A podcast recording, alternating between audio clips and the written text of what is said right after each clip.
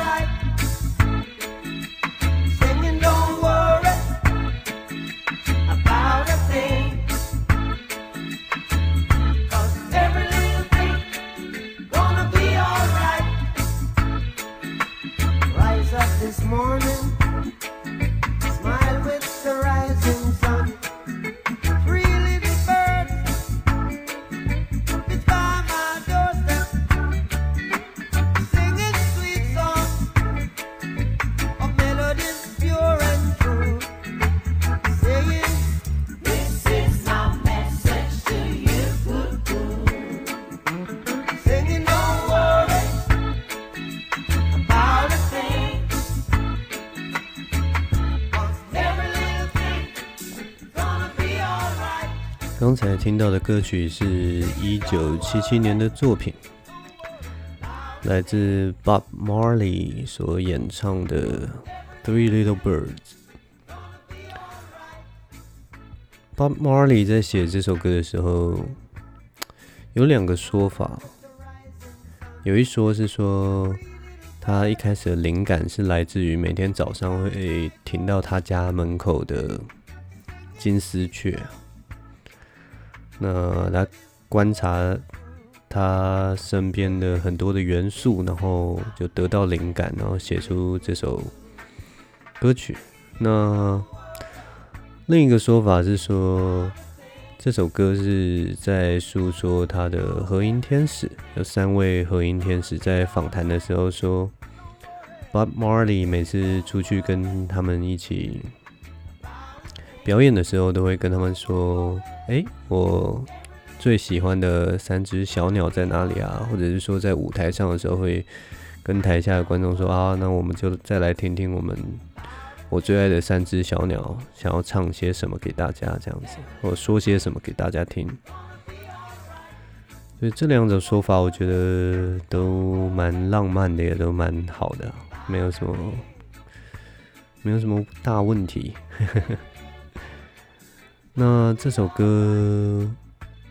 我真的很喜欢他的歌词，因为他一开始就告诉大家说：“哎，Don't worry，不要不要烦恼啊，一切都不会有事的。”然后再配上他那个轻飘飘的雷鬼的曲调，就让人觉得哇，整个心都沉静下来，觉得好像嗯，这个世界上真的不会有什么太大的问题吧，对不对？这首歌在我们这个时候疫情的时候听，特别有感觉。因为我们，因为我第一次听到这首歌，其实也是在那个，在一部电影里面。那部电影叫做《我是传奇》，就是威尔史密斯演的《我是传奇》。那部片是一部末日丧尸的电影，就是一样嘛，就是全世界忽然。爆发了一个致命病毒，然后被咬到的人就会变成丧尸。那在片中，就是威尔史密斯就是纽约最后的那个生还者，然后他在里面就是过得很孤独啊。然后那个里面的设定就是丧尸会在晚上的时候才会活动，白天的时候都不会活动。所以威尔史密斯基本上白天就是在外面。打猎啊，或者是想办法采集啊，或者是去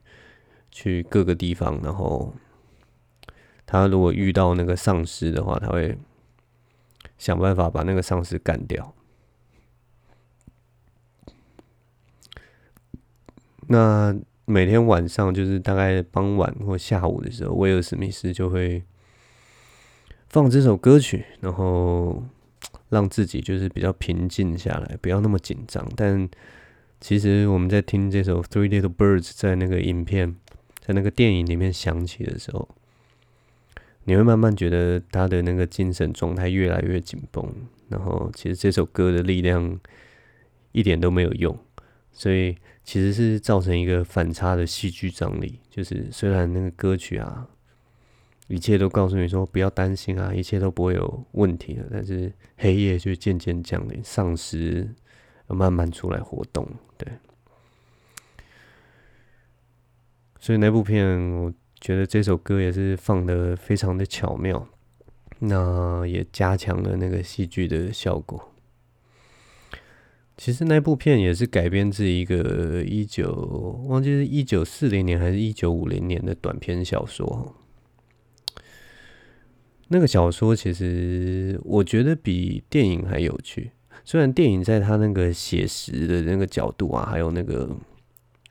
拯救，还有就是最后当然会有讲到说有病毒嘛，就会有疫苗的事情。那但是呃，在小说里面就不是从这样的角度。在小说里面呢，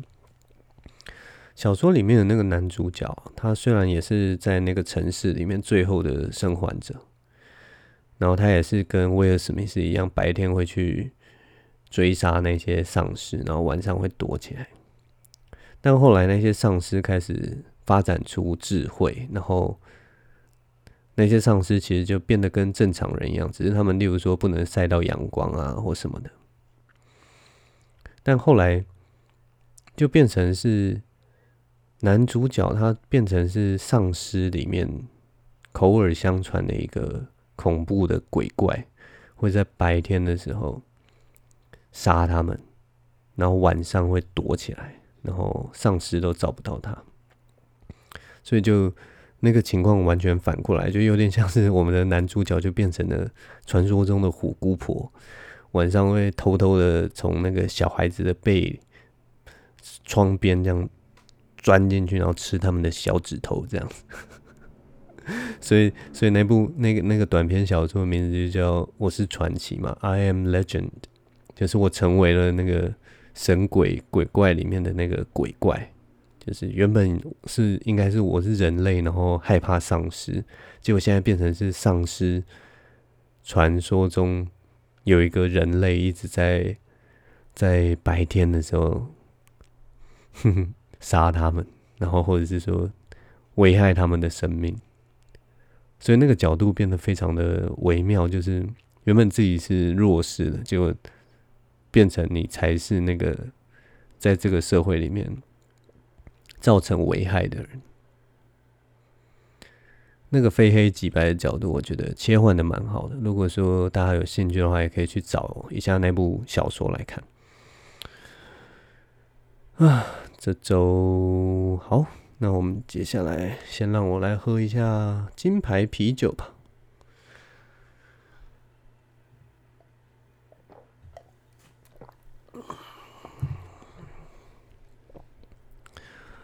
最近的天气真的是蛮热的，而且又遇到这个该死的这个 这个梅雨季节哦，每天都一直下雨。当然，应该是周末的时候吧，稍微有喘息一下，不然下了一整周也不能不好出门。就是出门的时候觉得很靠北，你都会一直带伞，而且那个。脚如果不注意的话，遇到那个倾盆大雨啊，一定都会湿啊！啊，这么潮湿的天气，其实都觉得身上都快长香菇了，你们不觉得吗？长出来以后，搞不好以后 煮饭的时候都不用买香菇什么的，直接身上都有一根一根，就直接拿刀子把它切下去，然后就可以吃了。所以，我其实最近下大雨都不常出门哦，所以好像也没有看到什么有趣的东西可以跟大家分享。不过，我待在家里之前看了一部英国的迷你影集，那部影集的名字叫做《Fleabag》，嗯，有翻译是翻译成《伦敦生活》，然后这个英文字啊。它的意思就是讨厌鬼啊，或者是反正讨厌的人事物就对了。Fleabag，这部剧啊，我以前其实就听说过，好像很厉害，但是看完以后才知道，哇靠，真的是 真的是蛮屌的一部剧。它总共只有两季，二零一六年到二零一九年，然后每一季只有六集，一集只有二十分钟，所以如果说有兴趣的人可以去找来看，一下就会全部看完。我上周就像在嗑饼干一样，就刷刷刷一下就把它 一口气全部看完，爽快，真的是一部非常爽快的剧哈。它节奏很快，然后因为是英国的剧本嘛，所以里面每一句话都有第二个或第三个意思，然后呢尖酸刻薄。它里面也有用一个很有趣的技巧，就是我们的女主角。它里面就是有个女主角，我们全部看这整个故事都是从她的角度来看，然后她中间会不时的望向镜头，然后跟你讲她心里的话，然后再望回来，然后继续跟角色对话，然后再望向镜头，就不断重复这个过程，然后你就会一直听到他心里的嘀咕啊，心里的 OS 啊。其实蛮有趣的，就是你可以完全了解这个人他到底在想什么，或者是说他想要酸什么，或者是 他心里的 OS 是什么。所以他那个会让你就是随时都有一个转换观点的机会，所以蛮有趣的，我觉得很好玩。那那个剧情就是在讲啊，我们的女主角她跟她好朋友原本开了一家咖啡店，结果她的朋友因为某个缘故就就自杀了，然后就自杀之后，其实我们女主角就是非常的难过，非常的悲伤，而且她是她不知道要怎么去处理那份悲伤，所以她就是他的生活几乎已经分崩离析了。然后你就看他不断的要说是寻求救救助也好，或者是说。用自己的方方法去想办法克服那个悲伤也好，那我们也可以看到他的生活，他跟他家人的关系。那其实很有趣的地方就是，我觉得他里面对于角色的描写都非常好。就例如说，例如说他跟他的姐姐，我们刚开始看到的时候会想说，这姐妹关系真的是很糟糕。但是其实后来你看到后来会觉得，他有一些。很漂亮的小细节，就有点像是 平常你会看到，就是两个人一直在那边呛来呛去，呛来呛去，然后也没有给什么多好的颜色，然后 反正有点滑稽，有点荒谬的一个感觉。但是总是会在那个很小的细节，就有点像男生这边呛到你怎样怎样怎样，你长得很矮，你长得很胖，怎么样怎么样，然后就最后就会跟对方讲说：“哎、啊。”我们一起去喝一杯啊，然后两个人就忽然哦好啊，然后就一起去喝一杯，大概就是类似这种有点小温暖的那种情谊，就是平常你都会觉得两个人都在冲康彼此，然后可是时不时你会发现，哎，原来这就是他们两个的相处方式。那里面除了姐妹情之外，还有就是例如说父女的感情啊，还有一些其。很细微的一些，他跟日常生活其他人的的那个交流也都是这样。那我们就看到我们的女主角，她表面上是一个好像已经放弃自我，然后很很洒脱、很潇洒的一个人。可是其实你时时都可以看到他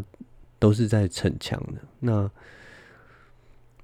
你会慢慢的活在他的世界，然后好像就像是了解了一个朋友，或呃完整的了解了一个人。所以其实这这个剧本，我觉得写的真的是真的是很好，真的是不但紧紧凑，而且很深入，可以让你很投入在这个这个这个人的人生里面。然后你丝毫不会觉得说哦太夸张了，或者是说感觉很出戏这样子。我非常喜欢。这部影剧哈，它好像是二零一九年有得到美国的那个艾美奖，我忘记是哪一个项目，但是是一个蛮厉害的奖项。然后也因为这部剧，然后你就会觉得，就会真的很喜欢这个女主角。这个女主角就是这一个呃这个影剧的剧本的作者，所以由她所主笔，然后由她亲自演出，你会觉得哇，真的是太厉害了，真的是很佩服。那这部剧很好看，嗯、就推荐给大家。如果大家有兴趣的话，去网络上搜寻一下，叫做《Fleabag》。然后中文有一个翻译叫《伦敦生活》，但是不要被这么烂的翻译所欺骗了。它跟伦敦生活也没有太直接的相关。其实，对啊，很推荐大家去看。那对啊，如果接下来梅雨还继续下的话，每一集二十分钟，两季总共也才十二集，一下就看完了，也蛮好看的。嗯，好，那我们接下来就来讲今天的故事好了。今天要讲的故事是一则德国的童话。那故事的标题是《猫与老鼠》。一开始就用一个非常令人惊讶的开头开始，他写说，有一天。一只猫与老鼠在路上散步，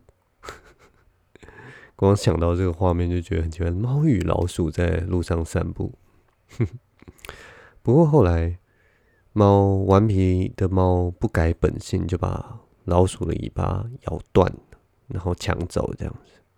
老鼠看到自己的尾巴被抢走，当然就很生气，就一直跟猫说：“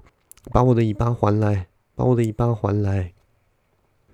这时候，猫就跟老鼠说：“那不如这样好了，我现在还蛮想要吃 cheese 的起司啊，乳酪。你如果能够帮我拿到 cheese 的话，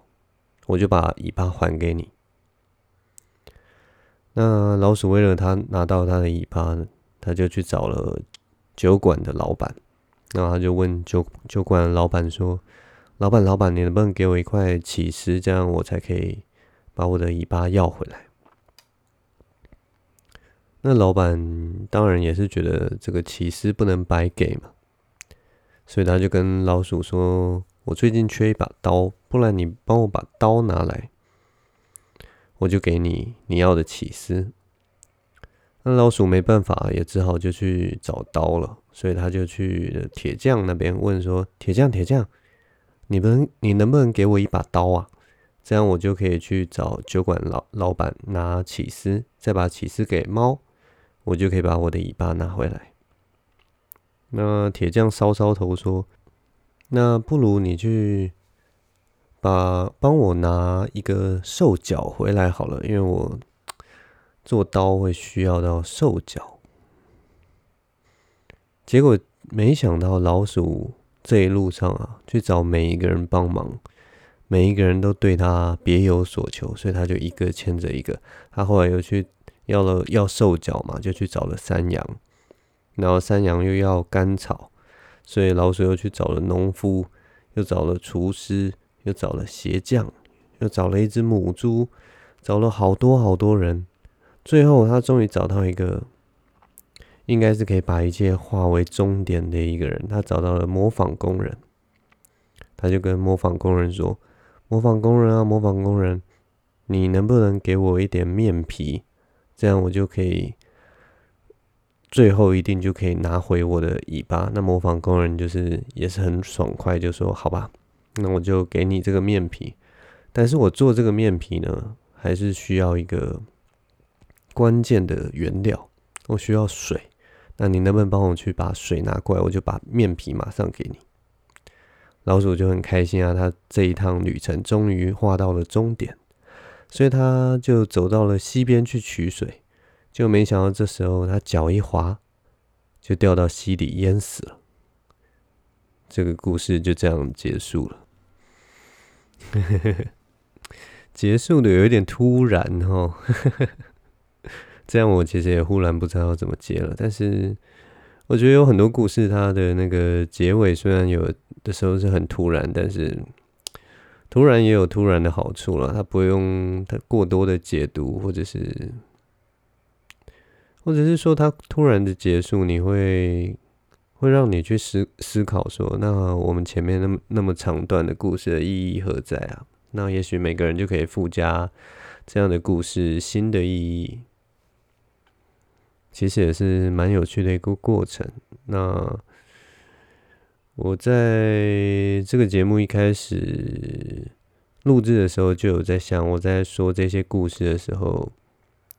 可能都要尽量减少我自己对于故事的诠释。我希望让我的听众可以听到不一样的故事之后有自己的感想，其实觉得都蛮好的。那今天的节目我们就到这边告一个段落。那这是我们节目的第二集，也是 我第一次录了影像的一集哈。那如果说有听 Podcast 的观众想要看看有影像的录制的过程长的是什么样子，或者是说你只是想要看一个人在一个黑暗的房间里面，然后打着光，然后感觉特别的神秘，但是其实就是在那边喃喃自语，然后我不断的讲话，然后不知道在冲他小的画面的话，可以到我的 YouTube channel。那我们今天的节目就到这间这边。我是张静唯，我们下周见，拜拜。